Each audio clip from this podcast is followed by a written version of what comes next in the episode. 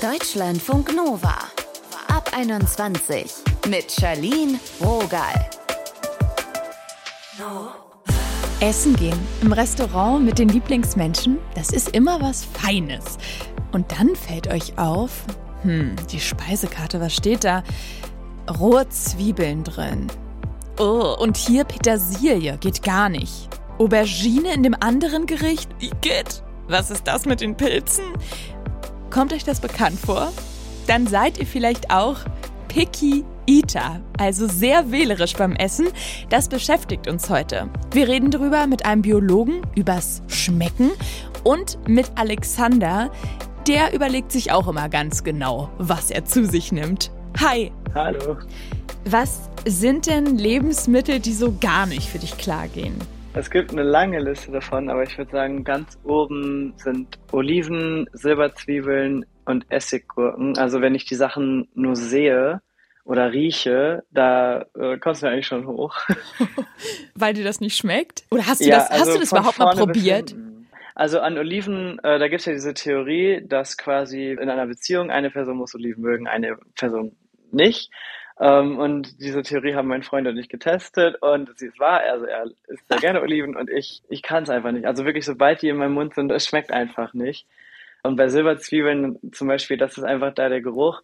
Wir machen immer Fondue zu Weihnachten und mm. dann stehen die immer auf dem Tisch. Ich stelle die immer schon extra weit weg von mir, weil das ist auch so ein bisschen damit verbunden einfach, dass ich vielleicht bei, an Weihnachten zum Beispiel, wenn wir so viele, ganz viele Sachen da auf dem Tisch haben mit Antipasti und keine Ahnung was, dass ich ganz viel davon nicht mag. Und wenn dann Silberzwiebeln so das Schlimmste ist, dann ist es noch mal schlimmer, weil das so umgeben ist von Sachen, die ich auch nicht mag. Mm.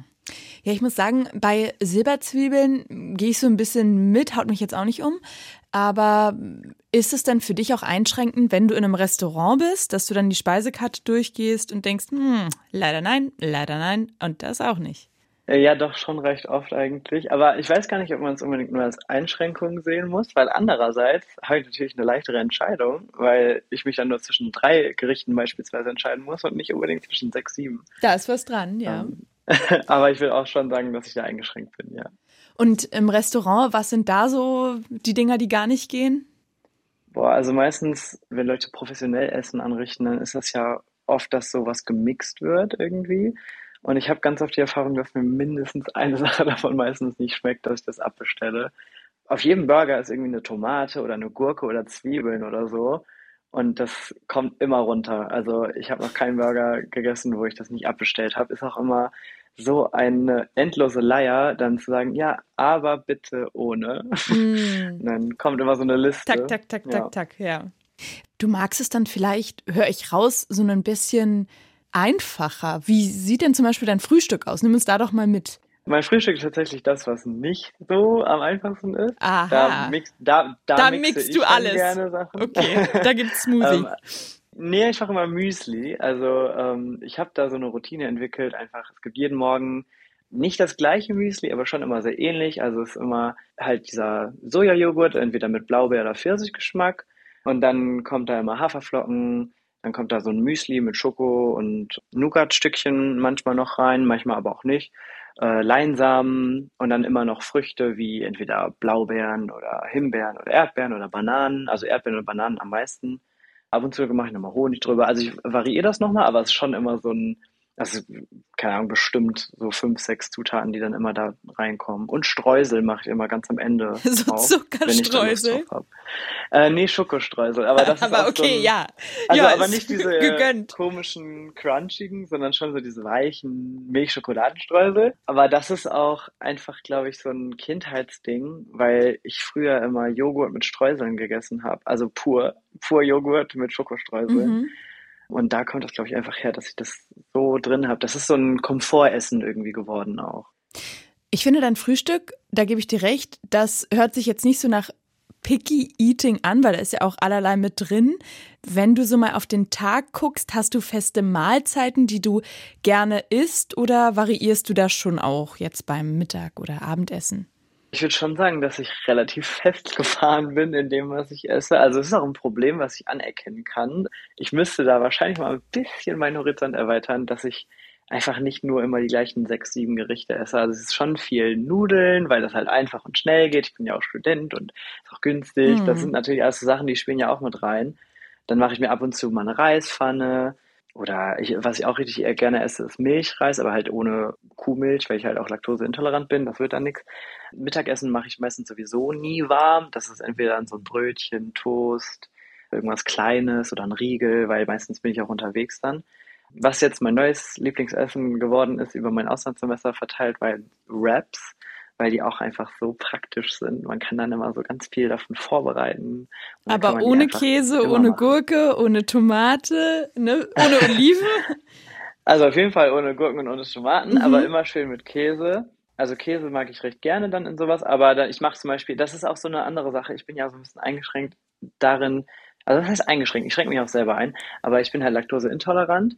Ah, dann, dann möchte halt ich Tabletten, darauf achten, ja ja, genau, immer. Und ich mache halt, also Tabletten, das mache ich nur, wenn es wirklich notwendig ist. Für Sachen, wo es halt wirklich keine vegane Alternative zum hm. Beispiel gibt.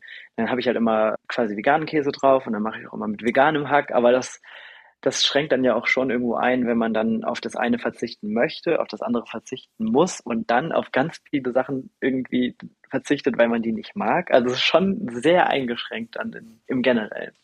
Dein Freund bekommt das ja sicherlich mit. Wie ist es in deinem Umfeld? Bist du dafür bekannt, so ein Picky Eater zu sein? Ja, ja, auf jeden Fall. Also im Restaurant gibt es schon, also es ist nicht, sind, sind nicht nur die Kellner, die dann Sprüche reißen, sondern es ist auch die Leute, die mit mir am Tisch sitzen, die sind immer schon so, die kündigen das bei den Kellnern quasi so an. Ja. Also das ist dann so, ich bin der Letzte, der bestellt beispielsweise. Und dann ist es so, so, jetzt kommt die Extra-Bestellung oder machen Sie sich auf was gefasst oder ich fange an zu sagen, ich hätte gern den. Und dann, bevor ich aber sagen kann, sagt dann irgendjemand so, aber. Also es ist schon äh, so ein, ja, Running Gag auch irgendwo. Aber es ist auch teilweise so ein Ding, was nicht nur positiv mit Humor aufgefasst wird, sondern natürlich auch als Hürde fürs gemeinsame Essen. Hm. Wie ist das bei deinem Freund? Nervt ihn das manchmal? Äh, ja, schon. Also prinzipiell nicht. Also ich kann mich selber darum kümmern, was ich esse, wenn ich halt darauf Lust habe. Aber natürlich macht man dann ja doch irgendwie auch zusammen essen. Aber ich glaube, er sieht das auch so ein bisschen als Challenge, mir quasi ein paar Sachen nahe zu bringen. War auch schon erfolgreich. Uh, also erzähl. Erzähl, wo, ähm, wo hast du dich, hast du dich weich, weich schmusen lassen? also Salat und Bowls zum Beispiel sind Sachen, die ich nie auf dem Radar hatte. Also es gibt so ein paar Sachen, die waren, glaube ich, aus der Kindheit einfach aus Prinzip abgestempelt. Da war ich mhm. so, als Kind mochte ich keinen Salat. Warum soll ich jetzt Salat essen? Weil wenn man es dann irgendwie ausprobiert und dann mag man es nicht, dann hat man eine Mahlzeit verschwendet oder so. Und das äh, haben wir dann quasi, sind wir angegangen, dass wir mal Salat und Bowls zusammen gegessen haben und das hat mir dann auch geschmeckt und da kann man ja auch selber irgendwie so ein bisschen gucken, was man reinmacht. Das heißt, ich kann viele Zutaten reinmachen, aber halt trotzdem die weglassen, die ich nicht mag. Oder Spanisch zum Beispiel, wir sind jetzt öfter mal beim Spanier. Da, das ist auch sowas, da hätte ich mich früher, glaube ich, nicht zurechtgefunden. Aber mittlerweile geht's einfach, weil man da so ein bisschen an die Hand genommen wurde und rangeführt wurde. Das ist schon einfacher, wenn jemand einem das auch alles zeigt. Weißt du eigentlich, warum du, ich sag mal, immer noch so ein Picky Eater bist? Als Kind kenne ich das auch, dass man so denkt, oh nee, das kategorisch gar nicht und es dann auch gar nicht mehr probiert. Hast du das mal für dich ergründet? ich glaube, dass es halt sehr viel einfach so dieses Vorurteil ist von früher. Also ich war immer das Kind, das quasi am wenigsten mochte. Mhm. Und ich war auch immer so ein bisschen, ne, wenn wir dann bei Oma gegessen haben oder so, das war immer, ja, ja, was machen wir denn für den? Was ist der denn überhaupt? Und ich glaube, vielleicht hat sich das so ein bisschen einfach eingebrannt, dass ich quasi von früher auch nicht alles mochte, womit die Leute ja immer super umgegangen sind, muss man jetzt auch dazu sagen. Ich habe viele extra Würste bekommen oder eben auch nicht. Ja. Also das, ne, das war schon äh, nicht einfach, glaube ich. Aber ich glaube, das ist halt hauptsächlich einfach so dieses, ich mochte das früher nicht, warum soll ich es jetzt probieren? Und worüber ich jetzt auch im Gespräch nochmal, wo was mir klar geworden ist, einfach so ein bisschen, dass es auch mit so dem Gefühl, also der ganze Vibe, den das Essen umgibt, so zu tun hat. Also ich bin Sozialwissenschaftsstudent, das ist jetzt auch voll Klischee eigentlich, aber Essen ist dann halt nicht nur Essen, sondern das ist ja auch, irgendwie ist halt was mit Kultur zu tun. Ähm, und das hat ja auch was damit zu tun, wie man sich fühlt, während man isst. Und ich finde so, es gibt ganz bestimmte Gefühle im Mund, die ich zum Beispiel gar nicht haben kann. Also mhm, wenn so Konsistenz. Zu, genau, also zum Beispiel Tomatenkonsistenz ist das perfekte Beispiel dafür, was ich gar nicht mag, weil das so komisch einfach schmeckt. Also es ist so glibberig und irgendwie, da geht mir schon der ganze Geschmack verloren, weil ich schon so eingestellt darauf bin, dass ich die Konsistenz nicht genießen kann. Manchmal ändert sich ja auch die Konsistenz beim Kochen. Hast du auch so Lebensmittel, wo du sagst, roh auf gar keinen Fall, gekocht ja oder andersrum? Ähm, also das perfekte Beispiel sind halt auch Tomaten dafür eigentlich, äh, weil ich die weiterverarbeitet voll gerne mag. Also zum Beispiel Tomatensauce esse ich ganz viel, Ketchup, aber es mag ja auch irgendwie jeder, denke ich mir dann so. Also jetzt nicht so besonders. Oder zum Beispiel auch Mango. Ich finde Mango roh war jetzt noch nie so richtig meins, einfach weil die sich so komisch im Mund anfühlt. Aber ich mag Mango als Geschmack richtig gerne. Also mhm. wenn ich Mango pürieren würde oder so, das habe ich mir früher auch in den Joghurt manchmal gemacht. Aber, jetzt kommt das Aber. Es gibt auch Sachen, die ich zum Beispiel roh mehr mag als weiterverarbeitet. Also Möhren und Paprika und so. Wenn das gekocht wird, dann wird das so weich und dann mag ich das auch wieder nicht so gerne. Also ich habe das Gefühl, dass das schon so ein bisschen auch, also die Konsistenz spielt schon hart rein. Weil dieses, alles, was so ein bisschen weich ist, mh, mm, da bin ich nicht so dabei irgendwie. Danke, Alexander, fürs Gespräch. Jo, vielen Dank. Und wenn ihr Lust habt, Alexander auf TikTok auszuchecken, at Alimaus heißt er, mit Doppel-L und Doppel-Y.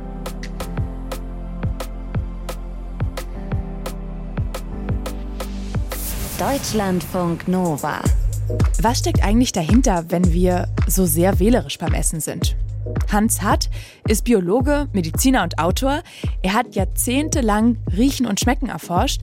Wir haben gesprochen. Hallo Hans. Hallo, hallo. Wählerisch beim Essen sein, ist das irgendwie biologisch erklärbar?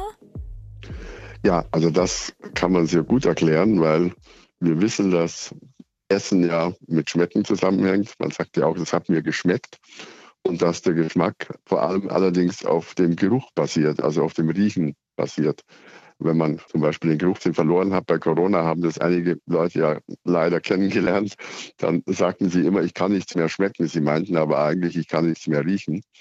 Und der Geruchssinn und die Bewertung, was man riecht, das ist nun sozusagen nicht in den Genen festgelegt, sondern das ist durch die Erziehung, durch die persönliche Erfahrung geprägt. Das heißt also, jeder Mensch hat andere Vorlieben beim Schmecken, beim Essen, je nachdem, wie er es von der Jugend an kennengelernt hat, in welchem Zusammenhang er zum Beispiel bestimmte Gerichte erfahren hat mhm. und vor allem auch natürlich, wie die Erziehung war. Also ob die Mutter und die Eltern gesagt haben, ja, probiert es doch mal, das schmeckt wahnsinnig gut oder das schmeckt ja scheußlich, das stinkt ja für Teufel. Also wir sind allein durch die Erziehung und Erfahrung eigentlich geprägt. Darum ist eben der Geschmack eigentlich bei jedem Menschen anders und individuell völlig unterschiedlich. Beim Picky Eating denkt man ja oft an Kinder, irgendwie auch interessant, dass bei manchen Erwachsenen das dann auch noch so ausgeprägt ist. Ja, also man muss natürlich sagen, es gibt drei Sinnessysteme, die zu einem Geschmackserlebnis führen. Das eine ist, wie gesagt, die Nase. Das ist vielleicht die wichtigste, weil die die ganzen Aromen feststellt. Denn wir wissen ja auch, wenn wir die Nase zuhalten, dann wissen wir gar nicht mehr, was wir essen, wenn wir, wenn wir die Augen auch noch zumachen. Das zweite ist der Geschmackssinn. Das ist nur süß, sauer, salzig, bitter. Der ist relativ primitiv und mhm. der ist bei jedem Menschen ziemlich gleich. Und das dritte, und das ist ganz wichtig auch, das ist der Nervus trigeminus. Das ist unser Warn- und Schmerznerv. Den gibt es auch in der Nase und im Mund. Und der nimmt zum Beispiel alles wahr, was die Konsistenz ist. Also ob was glitschig ist, ob was crispy ist. Der kann Temperatur wahrnehmen. Der nimmt Schärfe wahr. Also in der Nase? In der Nase Wahnsinn. und im Mund, beides. Mhm. Also wenn man jetzt eine Peperoni zum Beispiel, die ja scharf ist, wenn man die in die Nase steckt, dann brennt die in der Nase genauso. Oder wenn man mit dem Finger, wenn man vorher die Peperoni zerkrümmelt hat, in der Nase bohrt, dann brennt es in der Nase genauso wie im Mund. Das heißt also, dieser Nervus trigeminus ist im Gesicht überall, auch im Mund natürlich. Und der macht diese ganzen anderen Empfindungen. Also wie gesagt, Temperatur, heiß, kalt oder eben auch schmerzhaft ätzend, beißend, alle diese Dinge, die werden nicht vom Riechen und vom Schmecken, sondern von diesem speziellen Warn- und Schmerznerven gemacht. Und deswegen ist der bei jedem Menschen gleich und der wird auch geprägt natürlich durch Erfahrungen. Also wenn ich eben so was Glitschiges ekelig finde, weil ich mal schlechte Erfahrungen gemacht habe damit, weil es mir nachher schlecht war, dann will ich das in Zukunft nicht mehr haben, ja. So glitschiges Zeug. Ja, das und wurde oft erwähnt, so Tomaten, Himbeeren, Orangen, dass sich manche Menschen genau. davon auch übergeben müssen. Genau, die Konsistenz, die kann dazu führen, wenn einem die unangenehm ist, dass es einem sogar schlecht wird, dass man sich übergeben muss. Also dieser Nervus trigeminus, der Warn- und Schmerznerv, der ist dazu da, uns eigentlich vor schädlichen Dingen zu bewahren. Zu bewahren heißt, die Natur meint, jetzt kommt was Schädliches in den Mund, dass wir das sofort wieder ausspucken und uns überheben oder so etwas. Oder niesen müssen oder äh, husten müssen oder es laufen uns die Tränen runter und die Nase läuft, damit dieses schädliche Zeug wieder rausgewaschen wird. Mhm. Also das ist etwas, was wir meistens gar nicht bedenken, wenn wir jetzt an Essen denken und an Schmecken. Aber wenn man den so ein bisschen kitzelt, ist natürlich ganz toll, weil dann kann er einen so ein bisschen reizen und das macht ja ein Essen dann sogar interessant, aber nur nicht zu viel, ja. In einem von deinen Büchern schreibst du auch, wie man den Gaumen überlisten kann. Was gibt es denn da für Tricks? Ja, wir können natürlich auf diese drei Sinnessysteme, also auf, den, auf das Riechen, das Schmecken und diesen Nervus trigeminus eben Einfluss nehmen. Also wir können eben zum Beispiel äh, Substanzen finden, die verhindern, dass wir Bitterstoffe wahrnehmen. Also in der Regel mögen wir kein, nichts, was bitter ist. Das ist sogar angeboren äh, schon die Säuglinge, wenn die was Bitteres kriegen, dann schreien die und verziehen das Gesicht, spucken das Zeug wieder aus. Und ah, wenn sie ja. Zucker kriegen, wenn sie Zucker kriegen, dann sagen, hm, das ist ja toll, dann strahlen sie und lachen sie. Deswegen also, ist es auch so bitter, was man auf die Fingernägel macht, damit man nicht knabbern soll. Genau, dass man ja. nicht knabbern soll, das kann man eben. Und man kann eben zum Beispiel Bitterstoff durch bestimmte chemische Blocker ausschalten, sodass man also sogar Essen, das eigentlich bitter schmeckt, das kann man durch diese Zusätze quasi von, von der Bitterkeit befreien und dann isst man das plötzlich gerne, weil das Bittere weg ist, ja. Das kann man auch durch Züchtung erreichen. Also es gibt inzwischen zum Beispiel alle Kohlsorten sind relativ bitter, also Brokkoli und so etwas, ja. Und Rosenkohl. Aber es gibt inzwischen Sorten, die, bei denen diese Bitterstoffe reduziert sind, rausgezüchtet sind, sodass die also plötzlich auch Leuten schmecken, die, die normalerweise keinen Kohl essen, weil sie sagen, das ist mir viel zu bitter. Ja? Also es gibt solche äh, alle möglichen Tricks oder man kann eben auch äh, Zucker natürlich statt den normalen Zucker eben künstliche Zucker nehmen. Die sind dann hundertmal süßer als ein, ein normaler Zucker. Und damit werden sie natürlich noch spannender für Leute, die ganz süß essen wollen. Mhm. Also da hat die Industrie sich inzwischen sehr viel ausgedacht, um unsere Sinne eben da zu überlisten, natürlich, ja. Also man kann auch so ein bisschen lernen, bestimmtes Essen zu mögen. Also geht das ja. auch, geht das auch, sag ich mal, auf psychologischer Ebene? Genau, also man kann, man wird ja erzogen, ob man Essen mag oder nicht, oder man erfährt es in seinem Kulturkreis, weil die Freunde es mögen oder nicht mögen, oder weil weil ich eben in einer ganz unangenehmen Situation zum Beispiel mal ein, ein Essen bekommen habe und dann verknüpfe ich dieses Essen mit der unangenehmen Situation, in der ich war. Und deswegen werde ich dann immer dieses Essen äh, ablehnen, obwohl es eigentlich ja mir gar nichts getan hat sozusagen. Mhm. Aber ich kann jetzt natürlich das overrulen, wie man so schön sagt. Also ich kann tatsächlich eben, wenn ich jetzt einen geliebten Menschen kennenlerne und der mag diese, dieses Gericht, dann kann ich tatsächlich aufgrund dessen, dass ich den auch mag, kann ich dann plötzlich mit ihm ab und zu mal so ein Essen probieren und dann immer mehr und mehr von diesem Zeug essen. Und dann mag ich es zum Schluss auch. Also man kann sich tatsächlich umerziehen mit der Zeit. Aber je stärker diese Abneigung war, umso schwieriger ist natürlich auch die Umerziehung. Also so Stück für Stück rantasten. Ich habe gerade im Kopf dieses keine Oliven mögen. Also vielleicht mal so ein Fitzelchen Beispiel, ja. mit Honig drauf oder ist es jetzt sehr wild? Ganz genau, nee. Also man kann zuerst mal natürlich, man kann sich auch die, die, mal die Nase zuhalten, dann ist schon mal leichter, so eine Olive zu essen. Dann kriegt man nicht so viel von den Gerüchen mit. Aber sich einfach so in homöopathischen, wie man so sagt, in geringen Dosen immer mal anzufangen und dann kann man das mit der Zeit immer steigern. Aber je emotionaler man ist und wenn, wenn man gerade einen besonders schönen Augenblick hat mit jemandem zusammen, dann wird man wahrscheinlich auch sogar dieses Essen, das man vorher nicht so sehr mochte, dann plötzlich auch mehr zu schätzen lernen. Also wir sind wirklich auf unsere Erfahrung geprägt und trainiert und wir können das mit starken Emotionen dann doch tatsächlich auch wieder verändern und overrulen solche äh, schlechten Eindrücke, die wir mal gesammelt hatten im Laufe des Lebens. Das sagt Hans Hatt. Sein neuestes Buch heißt Die Lust am Duft. Vielen Dank. Ja, tschüss. Ciao, ciao. Picky Eating. Wenn wir sehr wählerisch beim Essen sind. Darum ging es heute in der Folge. Wann habt ihr eigentlich das letzte Mal Essen abgelehnt und was war das? Schreibt uns, Nummer und Mailadresse steht in den Show Notes. Mein Name ist Charlene Rogal. Bis bald, Rian. Ciao, Kakao. Bye, bye, Kartoffelbrei. Deutschlandfunk Nova. ab 21. Immer Montag bis Freitag auf deutschlandfunknova.de und überall, wo es Podcasts gibt. Deutschlandfunk Nova ab 21.